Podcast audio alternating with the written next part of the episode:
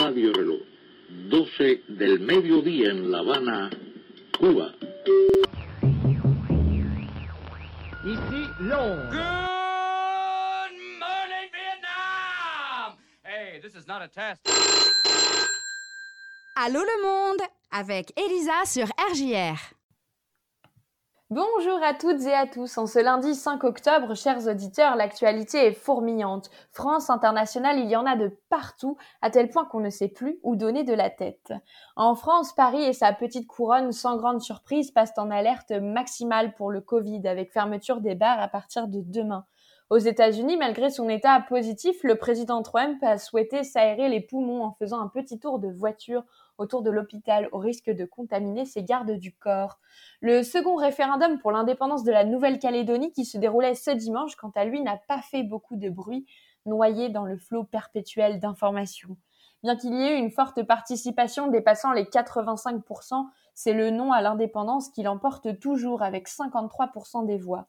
Et puis il y a aussi la tempête Alex qui continue sa progression en France, les Madrilènes et les Israéliens excédés par les mesures prises pour contenir l'épidémie du coronavirus.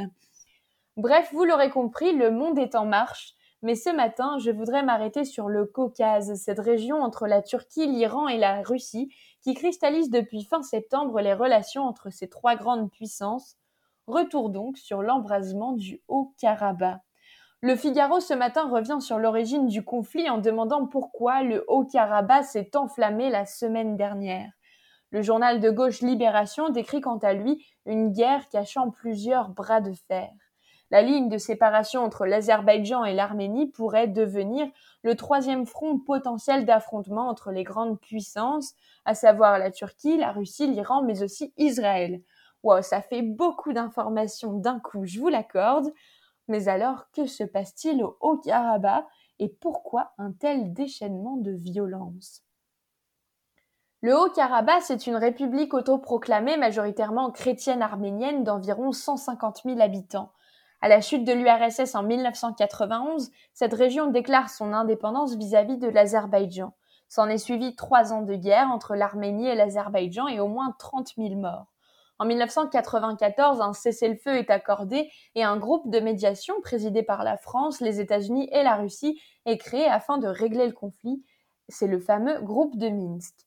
Pour le moment, aucune solution n'est trouvée et le Haut-Karabakh reste une enclave arménienne chrétienne dans un Azerbaïdjan musulman chiite. En 2016 déjà, de violents affrontements avaient eu lieu durant quatre jours, mais cette fois-ci les choses sont différentes elles sont différentes des années 90 également, comme le souligne cette habitante de la capitale Stepanakert. J'avais moins peur en 90 quand c'était deux petits pays qui se battaient. Maintenant, c'est désormais une bataille entre grandes puissances. En effet, le conflit n'est plus uniquement concentré sur l'Azerbaïdjan et l'Arménie, mais il implique désormais la Turquie qui aimerait réasseoir son pouvoir dans la région et s'imposer en leader, reconstruire en quelque sorte l'influence de l'Empire ottoman. La Russie ne sait plus sur quel pied danser dans cette affaire, comme l'explique un article du Monde ce lundi. En effet, la Russie se retrouve un peu au milieu du conflit puisque le pays a à la fois des accords de défense avec l'Arménie, ce qui signifie que si l'Azerbaïdjan attaque l'Arménie, les Russes devront les défendre, mais d'un autre côté, Poutine se sent politiquement plus proche du leader azerbaïdjanais. Et ne rien faire serait vu comme une faiblesse. Interviennent aussi dans une moindre mesure Iran, et Israël. L'Iran entretient depuis longtemps de très bonnes et anciennes relations avec l'Arménie, malgré le fait que l'Azerbaïdjan soit en majorité chiite. Israël voit donc dans l'Azerbaïdjan un allié contre son ennemi juré, l'Iran. Bon, toutes ces alliances ne sont pas faciles à saisir, je suis d'accord. Mais depuis dimanche dernier, le conflit a repris violemment. Le Figaro avance plusieurs hypothèses. La crise en Azerbaïdjan d'abord, avec le Covid, le président se retrouve acculé par la population qui lui demande des comptes. En relançant les hostilités dans le Haut-Karabakh, il essaye ainsi de détourner l'attention et de renforcer la cohésion interne autour d'un combat commun. La situation en Syrie aussi plonge la puissance turque dans une impasse et la Turquie espère donc exploiter les tensions dans le Haut-Karabakh pour réasseoir son pouvoir. C'est une hypothèse plausible avancée par le politologue Ilaya Grachenkov. Le groupe de Minsk ainsi que l'Union européenne ont appelé à un cessez-le-feu immédiat alors que les violences se sont intensifiées ce week-end avec un bilan qui s'élèverait à plus de 240 morts. L'Arménie s'est dite prête à discuter. L'Azerbaïdjan, de son côté, s'est montré intransigeant.